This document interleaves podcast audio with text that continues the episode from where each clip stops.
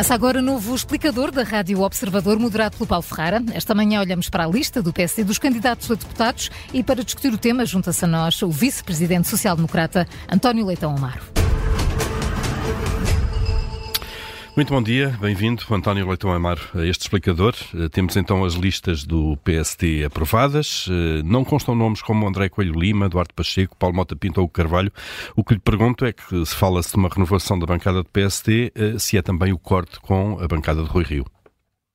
Bom dia, bom dia a todos que nos ouvem. Olá, Paulo, é um gosto, um gosto estar consigo. Um, é uma lista que é uma combinação de, de muitas vantagens, de gente com imenso talento, com provas dadas na sociedade civil, independentes, pessoas que trabalharam uh, no PSD, que trabalharam no PSD e, e, no governo de Portugal ao lado de vários líderes de várias gerações, também de Rui Rio. Uh, vejamos, Salvador Malheiro, provavelmente o seu braço direito político, um, eh, é candidato, muito bem posicionado uh, no, no Distrito de Aveiro e contamos muito com ele. O Carneiro, considerado também por muitos o seu, se quiser, o braço esquerdo na máquina do partido, uh, de Rui Rio, uh, é candidato uh, e recandidato, e não apenas, há muitos que continuam.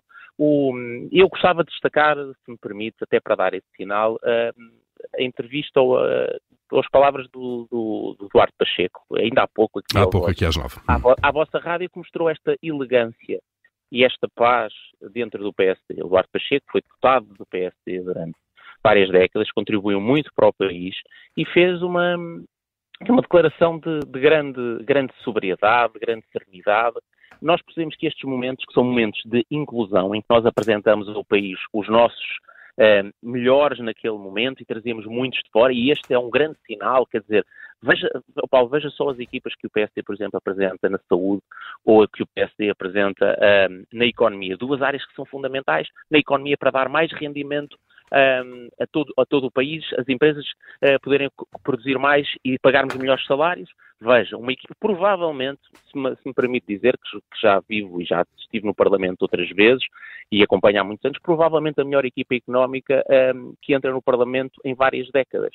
Uh, não apenas o Joaquim Miranda Sarmento, já estava, uh, o João Vale Azevedo, doutorado na Universidade de Stanford, uh, Oscar Afonso, diretor da Faculdade de Economia de Porto, um, Inês Domingos, que regressa também ao Parlamento, um, e, portanto, uma equipa de, de, economia com uma qualidade extraordinária. Hum. Uh, por exemplo, na área da saúde, uh, Ana Paula Martins, ex-bastonária da Ordem, da Ordem dos Farmacêuticos, um, anterior Presidente do Conselho de Administração do Centro Hospitalar, onde está o Hospital Santa Maria, Miguel Guimarães, anterior bastonário da Ordem dos Médicos, mas até pessoas mais novas, como o Francisco Sousa Vieira na, na, no Porto, um médico de grande qualidade, ou seja, nós procuramos envolvendo várias gerações do partido sem lógicas de exclusão. Isto é uma lista de inclusão. Agora, quando nós apresentamos 230 candidatos a, a ser eleitos, obviamente que 230 não são todos os militantes portugueses de, do país, não são todos os dirigentes, não são todos os portugueses e, portanto, há muitos, há uns que ficam dentro, outros que participarão no PSD de outra forma. Fizeram essas escolhas. Uhum. É, é, está, tem sido também sublinhado o facto de haver uh, muitos independentes a liderar, a serem cabeças de lista em alguns, alguns distritos. A questão aqui é, eles estão lá para cumprir o mandato e para levar o mandato de deputado até ao fim, ou a perspectiva é virem a integrar um eventual futuro governo da AD? Uh, haverá, haverá, seguramente tudo, uh, Paulo. É, é, normal que quando um partido com vocação de governo e capacidade, e que neste caso tem um projeto de transformação, um, ehm, que apresente candidato a eleições, alguns um, ehm, provavelmente poderão ser chamados pelo, pelo, pelo Primeiro-Ministro, futuro Primeiro-Ministro uh, Luís Montenegro, a, a, desempenhar funções de governo. Isso é normal, isso é cumprir de uma outra forma o, o contrato com que se propõem aos portugueses, uh, desde que, e é isso que nós garantimos, que venham e vêm para participar neste projeto de transformação da sociedade, isso é fundamental. Agora, eh, este projeto de envolvimento de independentes não para. Olha, repare, eu estou eh, daqui a pouco a entrar numa reunião na sede nacional do, do PSD, onde o Presidente do Partido vai receber, além, e vai reunir não apenas com aqueles economistas que falei, mas um grupo provavelmente, eu diria, extraordinária qualidade de economistas portugueses que se vão reunir agora com o Presidente do Partido para trabalhar no nosso programa, aconselhar pessoas como Ricardo Reis, uh, professor na London School of Economics, provavelmente considerado um dos melhores economistas uh, do mundo. economistas de uma geração uh, mais experiente, Braga de Macedo, António Nogueira Leite, Abel Mateus, Miguel Cadilho, mas de uma geração mais nova. Fernando Alexandre, a Cátia Batista, João Moreira Rato, um, mais, mais velho, por exemplo, João César da Neves, vamos estar juntos a trabalhar. E a ideia é sair daí as, linha, as linhas gerais do programa do PSD ou da AD, se quiser, para, para a área da economia?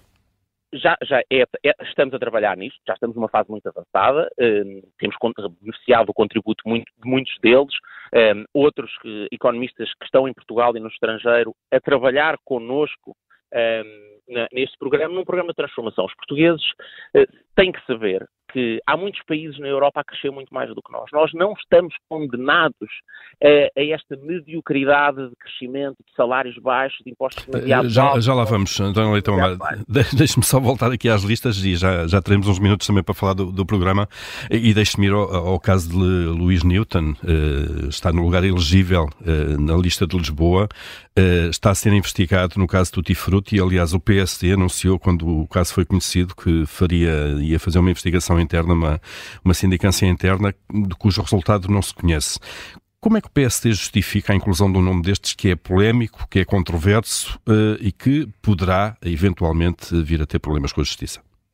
Pois, um, ehm, tem toda a razão e o, na, na, na, pergunta ela faz, faz sentido e a pergunta, a forma como o Paulo Ferreira colocou a pergunta, eu acho que induz a resposta, que poderá ter, vir a ter problemas com a justiça, como qualquer cidadão português. Nós aprovamos há um mês, foi pouco noticiado, provavelmente a grelha de critérios mais exigentes da, do ponto de vista ético, incluindo dimensões de relação com a justiça, que qualquer partido português aprovou até hoje. Não podem ser candidatos pelo PSD e, se forem candidatos ou forem eleitos em algum momento, tiverem esses tais problemas com a justiça, um, não podem ser candidatos ou têm que suspender o mandato. E quais é que são essas exigências? Ser condenado por um tribunal, mas não basta sequer ser condenado. Se num cenário de investigação houver uma pronúncia, não quero entrar aqui em detalhes do processo criminal, mas houver não apenas uma, um, uma referência do Ministério, do Ministério Público, mas uma confirmação da parte do magistrado, que não é uma condenação, ainda estamos bem longe disso, ou até mesmo havendo aplicação de medidas de coação eh, eh, privativas da liberdade que sejam indiciadoras de, com indícios fortes de práticas de crimes em funções públicas. Ou seja, nós no PSD entendemos mesmo que havendo Uh, não apenas condenação, porque isso é um juízo final de justiça. A Constituição de Arguido, por exemplo, é uma dessas linhas? Não, não, é, claro, a Constituição de Arguído não é, nem pode ser, eu diria que da, da perspectiva ética, porque a Constituição de Arguído é algo, em primeiro lugar, que existe em, em defesa do, do, dos próprios investigados e, em segundo lugar, é algo que é mal se inicia um processo e haja alguma indicação de que possa existir a, a, alguma, alguma robustez na informação recebida pelo Ministério Público, eu diria, é praticamente obrigatória num, num, num, num país que vive no princípio de legalidade. Agora, deixe-me dizer, deixe-me dizer, no caso em particular, não quero fugir à sua questão, estamos a falar, uh, esse, esse juízo foi, foi, foi feito, um, ehm, nós temos, um, ehm, avaliámos várias outras candidaturas, foram recusadas candidaturas que, se quiser, têm problemas, ou têm pessoas têm muito, muito talento, mas que tinham os tais problemas com a justiça, que incorriam nessas situações de constituições de arguídos, de acusações, e não constam das nossas listas, exatamente por causa disso. Esta situação é uma situação hum, que é verdade, que motivou alarde público, mas de alguém que está há sete anos a, a, a ser alegadamente referido como participante num processo e de um processo que não, não, não, não, não se move. E, portanto, se o nosso critério ético tem que ser e é muito exigente, e todos os nossos candidatos sabem isso, sabem que se tiverem esses, tais, esses problemas de justiça, se os tiverem, um, há uma condição primeiro, não, não, não, podiam ter sido candidatos, ou não podem ser candidatos até dia 29, um, e, e se o forem no curso das suas funções, enquanto candidatos ou como eleitos, têm que suspender funções. Agora, há uma coisa que o Paulo compreende. Nenhum português pode ser eh, retirado dos seus direitos, excluído dos seus direitos, porque pode vir, eu vou usar a sua expressão, pode vir a ter problemas com a justiça. Isso é uma potencialidade que qualquer pessoa pode, pode, vir a ter. Portanto, a expressão é de facto porque, de acordo com a informação pública, o que se sabe é que haverá uma investigação em curso sem mais informação detalhada e sabe-se qual é o objeto desta, da, sabe, dessa investigação. Não sabe-se mais, não sabe mais, Paulo. Sabe-se que a pessoa não é erguida. Neste momento não será, tem, claro pronto, o, o, o repara, uh, Paulo, qualquer de nós que anda na vida pública, incluindo o Paulo, incluindo eu, provavelmente muitas pessoas que nos ouvem, que não têm negócios, atividades económicas, que têm contratos na sua vida, podem ter em algum momento alguém que se vai queixar à justiça e é normal, e a Justiça faz o seu trabalho. Mas, António Tamar, o que nos está a dizer é que isso foi ponderado, obviamente, e tendo em conta o caso concreto, uh, achou-se que não havia nenhuma justificação para excluir, no caso, Luís Newton nós, das listas. Nós ponderamos todos os casos, e seguramente quando alguém, como o caso do Luís, uh, o caso do, do Newton, ou qualquer outro, está numa situação em que não é erguido, há informações de que há processos há sete anos, no, seu, no caso e creio que, eh, fez referência a isso, que não resultam em nada. O Ministério Público tem informação, aparentemente, segundo diz as tais notícias públicas, um, ehm, e há sete anos o Ministério Público não achou que havia nada que justificasse a promoção da ação penal. Então, qual é que é o juízo ético que está subjacente? Não pode estar uhum. negativo. E, portanto, sim, nós fizemos essa ponderação e todas as outras, e mais do que isso, fizemos critérios transparentes que eu creio que os portugueses não só aprovam, como são os mais exigentes de todos os partidos. E os nossos candidatos, pela informação toda que temos, que nos foi sendo chegada e que procurámos sobre cada um dos candidatos, deverão cumprir esses critérios. E até o dia 29, esse teste existe uh, sobre cada um dos candidatos. Está, está, estão esclarecidos os argumentos. Há pouco falava-nos da reunião com os economistas, da qual, uh, uh, que vai ser importante também para definir o programa económico uh, da, da, Aliança Democrática. Ehm, há, há, vários estudos eleitorais que indicam que o Chega, neste momento, será o partido onde a intenção de voto dos mais jovens é superior, mesmo acima do PSD e acima do PS. Isto não é um motivo de grande preocupação para o PSD? o, o nosso motivo de preocupação é todos os eleitores que ainda não persuadimos, tenham eles que idade tiverem, um, os convencermos que este projeto é o projeto que tem condições de transformar Portugal. Para o caso dos jovens, para o caso já agora, além de apresentarmos candidatos de grande qualidade, vou-lhe apenas citar dois, dois exemplos. O presidente da JSD, Alexandre Poço, é um candidato e um um deputado de grande talento, mas, por exemplo, a Ana Gabriela Cabilhas foi uh, presidente da Federação Académica do Porto, um, provavelmente uma das dirigentes uh, estudantis e académicas mais notáveis da última década, nossa candidata em, em, posição elegível na, no Distrito do Porto. Mas não, é, não se faz apenas de candidatos que representem uh, um, eleitorados importantes, se quiser dizer. É a mensagem que temos para ele e um, e um, e um programa de respostas. E nós, para os jovens, dizemos isto.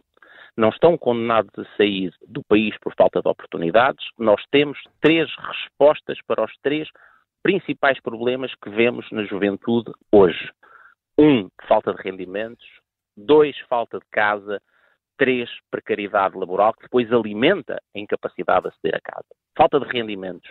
Como é que o Estado pode fazer? Duas, duas coisas. Reformas económicas, estas que estamos a discutir hoje, para dar mais competitividade e aumentar não apenas o salário mínimo, mas aumentar os salários médios.